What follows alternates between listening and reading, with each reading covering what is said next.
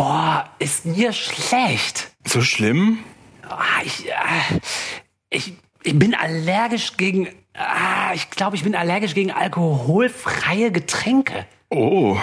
Ah, ich, ich, oh, ich krieg echt Prophezeiung. Boah, Bring mich mal echt schnell ins St. Mohammed Krankenhaus. Oh, Was? tragt mich zum Auto. Ich fahre euch alle heim. Was ist denn hier los? Äh, Till geht's nicht so gut. Ah, Ich glaube, ich, ich, ich, glaub, ich komme ins Klimakterium. Oha, was ist denn passiert? Till hat den Chrismon gelesen. In Chrismon? Ja, das ist die evangelische Beilage zur Süddeutschen Zeitung. Ja, ja, ja und? Ah, meine Joghurtkulturen drehen sich links. Äh, auf der Titelseite steht, mit Bäumen kann man offen reden, was an Homöopathie wirksam ist und was nicht. Ja, was nicht? Oh, was nicht? Ah. Sofort den Krankenwagen.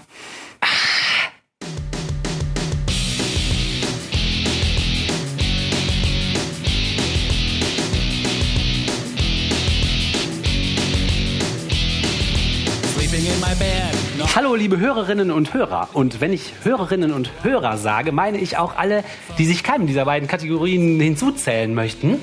Und äh, in Zukunft sollt ihr euch aber trotzdem mit angesprochen fühlen. Herzlich willkommen also zu Man glaubt es nicht, eurem Podcast zu Religion und anderer Esoterik über gesellschaftliche und politische Themen aus atheistischer und humanistischer Sicht.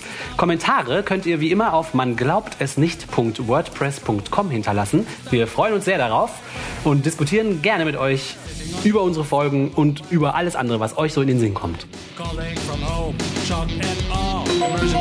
Ich bin Abonnent der Süddeutschen Zeitung und einmal im Monat ärgere ich mich, wenn die Süddeutsche kommt, weil da liegt dann zusätzlich noch ein Heft drin und das heißt Chrismon, das evangelische Magazin. Und ich habe mich lange gefragt, wie kommt es dazu? Und ich habe das auch nie ganz rausgekriegt, wer von wem Geld bekommt, dass dieses Magazin da einmal im Monat drin liegt.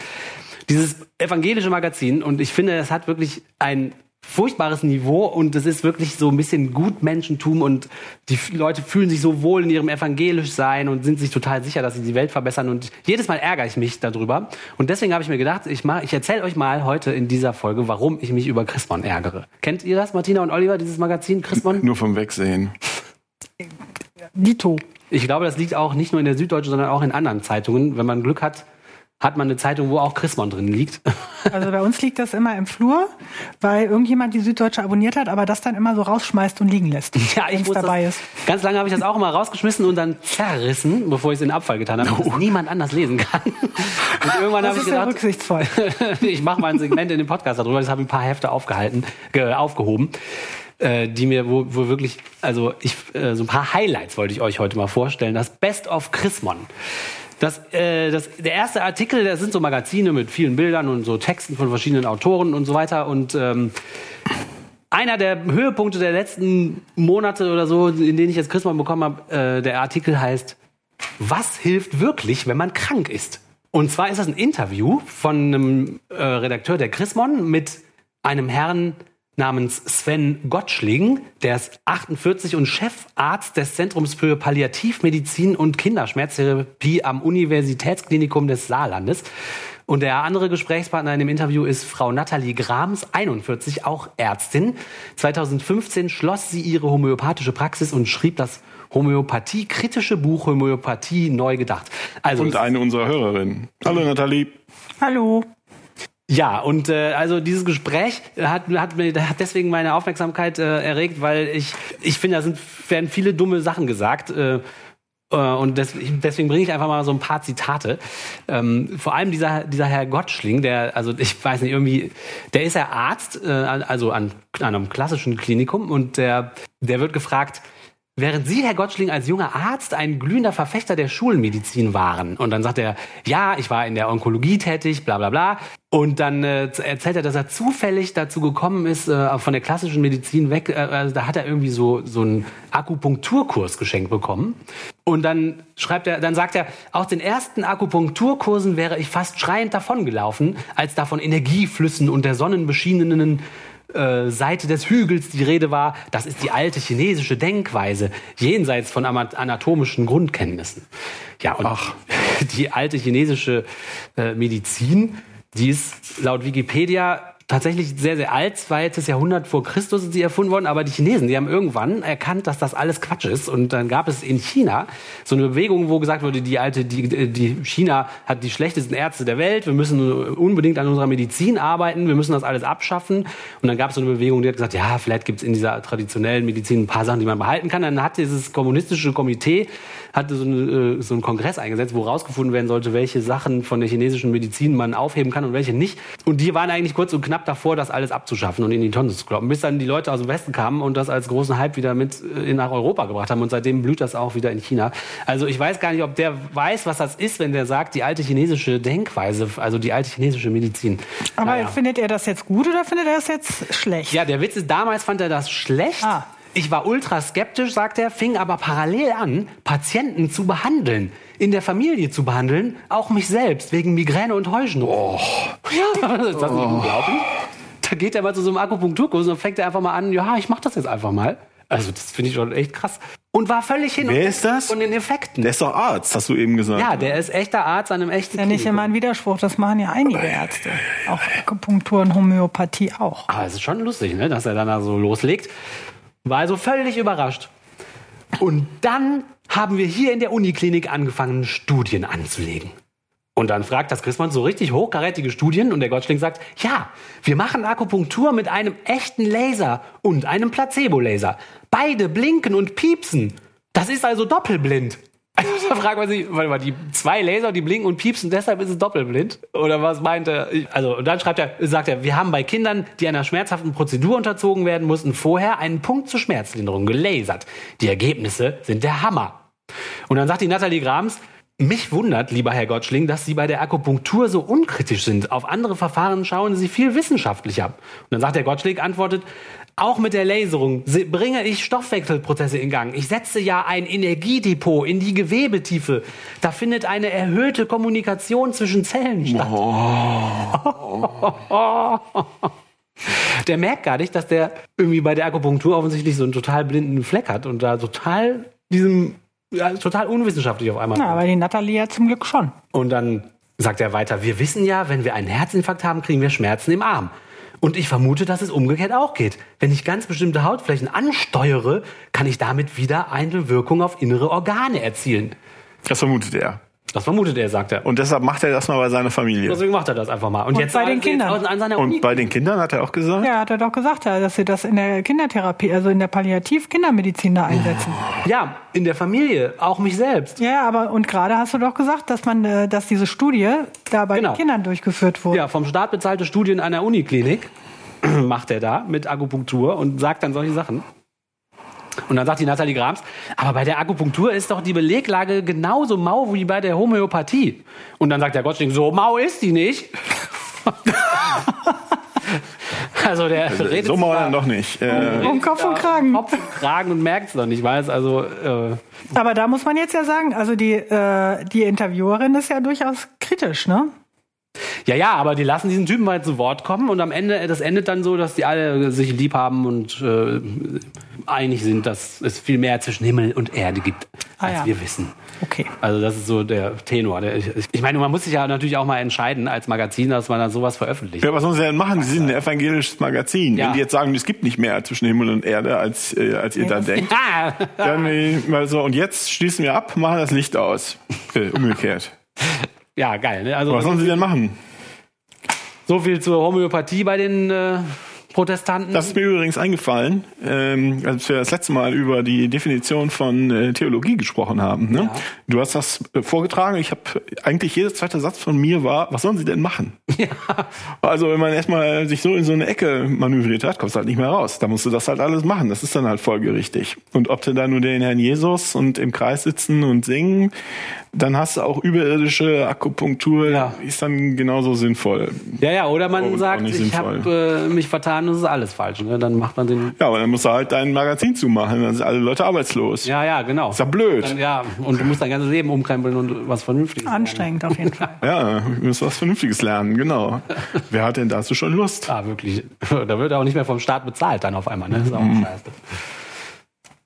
So, der zweite, das zweite Highlight von Chrismon, was mir aufgefallen ist, äh, nennt sich Atheismus ist irrational. Das hat mich natürlich sofort angetriggert. Sagt der Theologe Manfred Lütz. Auch das ist Wow, Manfred Lütz! Ja. Wow, das sind ja alles 1A-Leute. mit ihm zusammen im Interview ist die linken Chefin Katja Kippling. Ah, wo ist der Eimer? Wo ist der Eimer? So, also diese, diese Interviews sind ein Format, was das Chrismon ganz gerne bringt. Und da wirklich Leute auch zu Wort kommen lässt, die, also, Ja, da kannst du auch ziemlich schnell viele Seiten voll, vollschreiben, ne? ja, ja, ja. Du musst genau. ja jede Woche so und so viele Seiten vollschreiben. Das Ja, muss man erst mal schaffen. Jeden Monat, die nur gut. immerhin. Also genau. Und hier wollte ich auch einfach nur so ein paar Zitate bringen, die ich toll finde. da sagt der Lütz, ich finde Atheismus irrational. Und dann sagt die Kipping, interessant. Das ist aber sehr, ist aber sehr diplomatisch. Und wie begründet er das? Ja, dann sagt er, Ja, warum? oder sie. Ja, ja, der Lütz sagt dann, warum setzt man sich für andere ein und nimmt Nachteile in Kauf, wenn mit dem Tod alles aus ist? Andererseits auch Atheisten waren im Widerstand gegen Hitler und haben im spanischen Bürgerkrieg ihr Leben eingesetzt. Eigentlich ist es sogar heldenhafter, wenn jemand, der nicht an Gott glaubt, sein Leben einsetzt. Aber ich finde das halt unlogisch. Der halt, ja, der denkt halt, wenn nach dem Tod nichts mehr kommt und man sich keine Meriten verdienen kann in diesem Leben für das nächste, dann setzt man sein Leben aufs Spiel und dann ist man tot und dann ist es vorbei. Das der ja, das macht man eben ja, dass, dass man das eben nicht macht. Ne? Ach, das Der ist denkt ja dann, dieses Atheisten Argument. sind Egoisten. Weil die müssen ja, die haben ja nur dieses eine Leben, also müssen Ja, aber da- das, es geht halt umgekehrt. Es ist umgekehrt wird ein Schuh raus. Ne? Wenn ich oder? davon ausgehe, dass alles, was ich Gutes tue in der Welt, nur dazu dient, damit ich in der nächsten Welt eine bessere Position kriege als die anderen, dann bist du ein Egoist. Ja, dann, genau.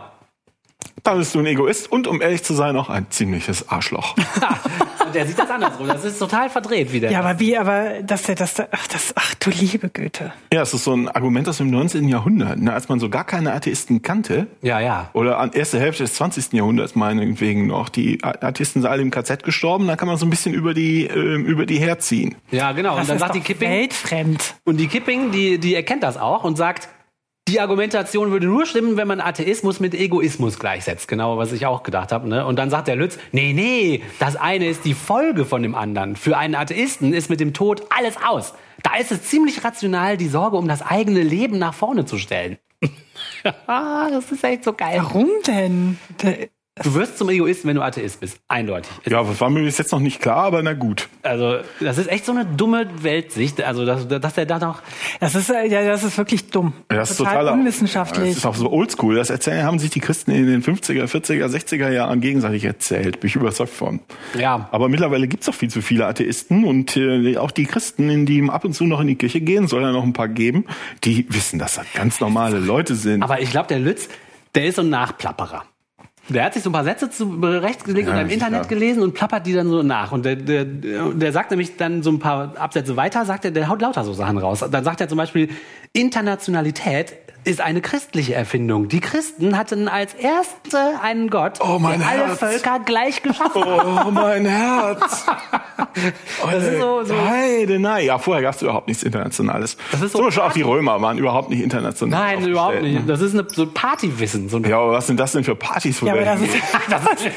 und auch Wirtschaftsbeziehungen gab es auch nicht. Nein, Wirtschaft nein. war da nie ein Treiber, ne? zur Niemals. Weder in China noch in Indien. Nee, nee, gar auf keinem, in keiner der hoch, hochstehenden Zivilisationen. So unglaublich, ne? Und dann geht's weiter.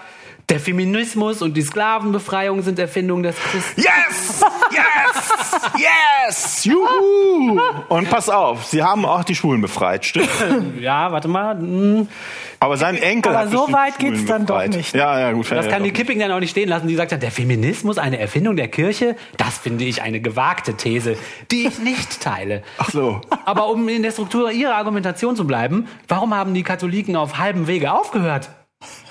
Ja, Ja, warum denn? zum Ja. Beispiel in ihrer eigenen Ja. Bagage, ne? Und dann sagt er, weil wir mal andere vorangehen lassen wollen.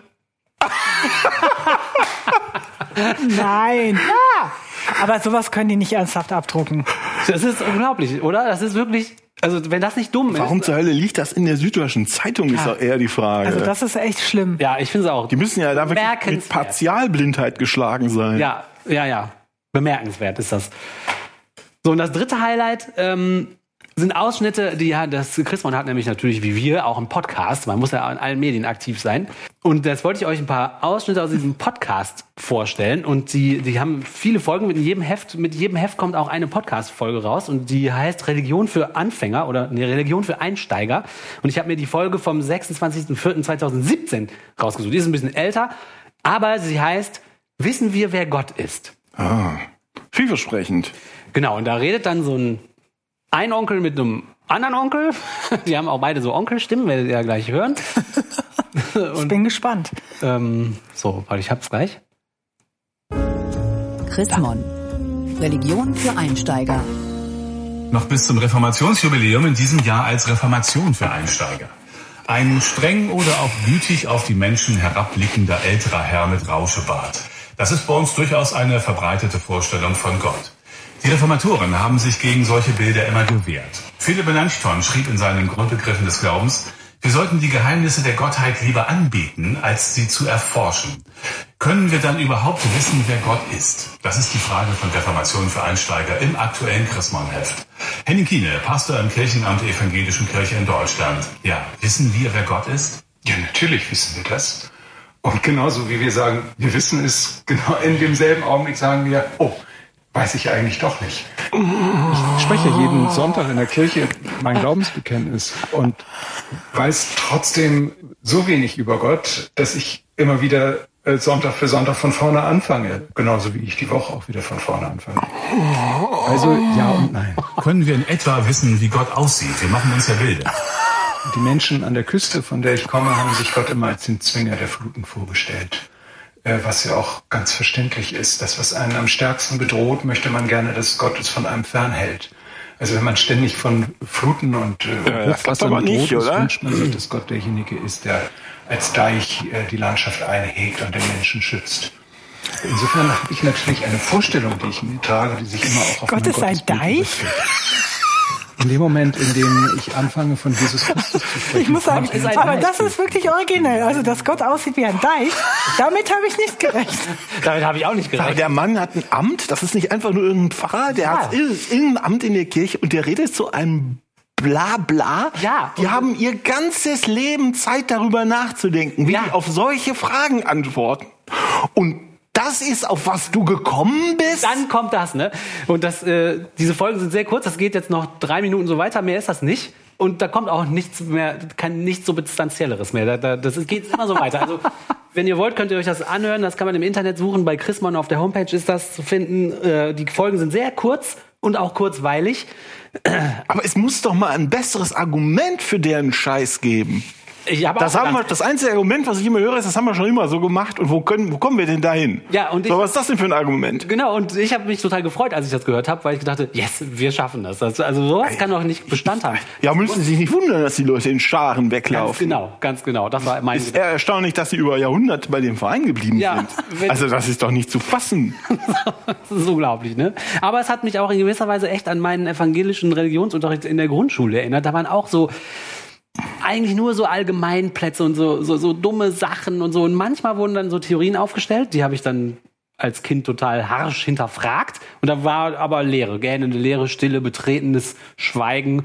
Äh, und also Aber ja, das ist ja auch mal, das, man gibt so gar keine Antwort. Ne? Ich weiß, wer Gott ist, aber ich weiß es auch nicht. Ja, genau. Ja, okay, jeden Morgen muss ich ihn neu ja finden. So, Aber ich habe ihn auch schon gefunden. Also Genau. dazwischen, das ist ja, was soll Aber man das dazu auch, sagen? Ne, dann sagten jeden Morgen Ja, ist fange ich neu an, das zu machen, genau wie ich auch die Woche neu anfange. Das ist so, guck mal, Ja, das ist ist so normal. ja, Der es ist so rhetorisch. Dummheit damit, das machen wir ja alle so. Das ist einfach ganz normal. Ja. Ne, der- Ja, der- der schwafelt auch so, das ist dann so ein Ermüdungsabschluss wahrscheinlich bei den Zuhörern. Und Ja. man sagt halt nichts, kon- eigentlich nichts Kontroverses man vielleicht. kann nichts dagegen sagen. So Ja, ja, das ich auch ist die das. Woche neu anfange, das nimmt jeder als Genau. als Dann sitzen sie da und denken, ja, das stimmt, das mache ich auch immer. Genau, ich fange auch meine Woche wieder neu von an. vorne an. Genau. Deshalb Also ist Gott echt. Also muss das andere auch richtig sein, obwohl es nichts miteinander zu tun Naja, hat. das ist rhetorisch schon nicht so schlecht gemacht. hat. Spachtelst den Leuten den Mund zu, bevor sie ihn aufmachen. Aber Gott ist ein Deich, ja. So das allererste, was dir dafür einfällt, sind die verdammten Sturmfluten, wenn Deiche brechen. ja. Ja, oder? Ja, aber da hat man auch nicht fest an Gott geglaubt. Und außerdem sind wohl, Gottes äh, Wege total unergründlich. Ja, ja, oder, oder auch nicht. ja. Ja, genau. Zweifel hast Es ist es auch Gott, verdient. aber es ist Gott auch nicht. Wahrscheinlich hast du es verdient. Gott ist der Deich, aber er ist auch nicht der Deich. Mhm. Also, Ich, ne, so. Das sind meine drei Highlights für euch aus dem Chrismon-Magazin. Ja, also wenn äh, offensichtlich kriegt jeder Idiot richtig viel Kohle. Wann kriegen wir denn mal richtig viel Kohle? Ja, wir sind wahrscheinlich nicht idiotisch genug. Oder Da müssen wir eine wir Schippe drauflegen. Werbung machen und Sponsoren finden. Ja, ja, wir müssen uns mal kümmern. Aber wir sind noch viel zu irrational. Daran müssen wir mal arbeiten. Irrational. ja, ja, was haben wir Wir noch? sind ja so Atheisten. Irrational. Ja, wir sind irrationale Atheisten, Atheisten. irrational und egoistisch. Ist doch, genau. Aber das ist ja Und wenn wir nicht egoistisch genug sind, dann sind wir irrational. Wo ihr das gerade sagt mit dem Irrational, ne, das ist ja, die anderen Leute sagen ja immer, Atheisten werden so hart und kalkül und so rational. Ja, ja, deswegen ist das ja auch so total. Ja, das geht ja. Ja, er, nein, er findet es irrational, Atheist zu sein, oder was? Nee, wie sagt er noch? Ja, ja. Ist auch nicht- egal. Genau, genau ja. So Besonders viel Sinn gab es nicht. Also normalerweise sagen sie, wenn sie sagen, ihr Atheismus ist irrational, dann sagen sie ja, die Sprünge des Glaubens, die man machen muss, um Gott abzulehnen, sind so groß, die könnte ich nicht machen. So viel kann ich nicht glauben. Das ist, was sie üblicherweise sagen. Er sagt ja, äh, Atheisten müssten eigentlich egoistisch sein, aber viele sind gar nicht egoistisch. Das macht keinen ist Sinn. irrational. Genau, das sagt er. Nicht die Atheisten sind Ah, ja. kalt, sondern die sind, ja, ja, so. mhm. Oh, das ist so, denkst du so, oh wow, Lütz, 1A. Das ist echt ein Stunt. Gibt es da irgendwelche Zuschriften zu oder sowas? Wie- Weißt du das? Oder wird das einfach ignoriert von Ich der nehme, Gemeinde? ich nehme an, dass wie bei meinen Nachbarn, dass Ja. einigermaßen vernünftigen Leute das einfach Also das ist lustig, dass du das erwähnst, weil in einem der Magazine, die ich jetzt euch vorgestellt habe, vorne drin ist immer so ein Wort der, der Chefredakteurin. Das ist so, so ein halber Absatz, wo die so ein bisschen äh, Dein Seiert. Sachen voll von der Seele schreibt, so als Gesicht des ganzen Blattes. Und äh, das letzte Mal war ihr Thema äh, Antworten, dass man irgendwie, dass die Jugendlichen so schnell immer eine Antwort auf den digitalen Medien erfordern und die Erwachsenen da nicht mehr hinterherkommen und man lässt sich doch lieber Zeit, um mal einen Brief zu Ja, aber nach 2000 Jahren könnte dann- man doch mal eine Antwort. Genau. Und aber dann sagt Äh, apropos, apropos, Ihre ganze Leserpost wird alles beantwortet, dann seien Sie nicht traurig, wenn das länger dauert, wir geben uns hier halt noch Mühe. Das heißt, offensichtlich gibt's da regen Postverkehr, wahrscheinlich mit, mit der Snail-Mail für- zwischen den Lesern dieses Magazins und ihr. Aber müssen oder? die Asche haben? Die müssen so viel Asche haben. ja, die können sich mit allem beschäftigen, aber nur sehr langsam. Ja, aber die werden doch wahrscheinlich die Süddeutsche dafür bezahlen, oder nicht? Weil du eben meintest, du weißt es nicht, wie rum das ist. Ja, ich habe gedacht, weil ist die Süddeutsche äh, auf so einem Trip so, ja, das ist ja für die gute Sache, wir nehmen das Huckepack. Weißt du, weil das wird eh ausgetragen und so und in der Druckerei gemacht. Und dann könnte es ja sein, dass sie dieses Magazin Huckepack einfach nehmen Ach so. und austeilen lassen. Aber das weiß ich nicht. Ich habe der Süddeutschen mal eine E-Mail geschrieben. Da haben die geschrieben, ich soll Chrismon fragen. Und da habe ich Chrismon eine E-Mail geschrieben, die haben einfach gar nicht geantwortet. Also ich weiß nicht. Was kann alles heißen? Muss Das kann alles nicht heißen. Ja, das, genau, Ja. das muss nicht heißen. Also ich weiß es einfach nicht. Wahrscheinlich ist es auch ein Geschäftsgeheimnis. Die Süddeutsche wird mir ja nicht ihre ganzen finanziellen Sachen sagen, also keine Ahnung.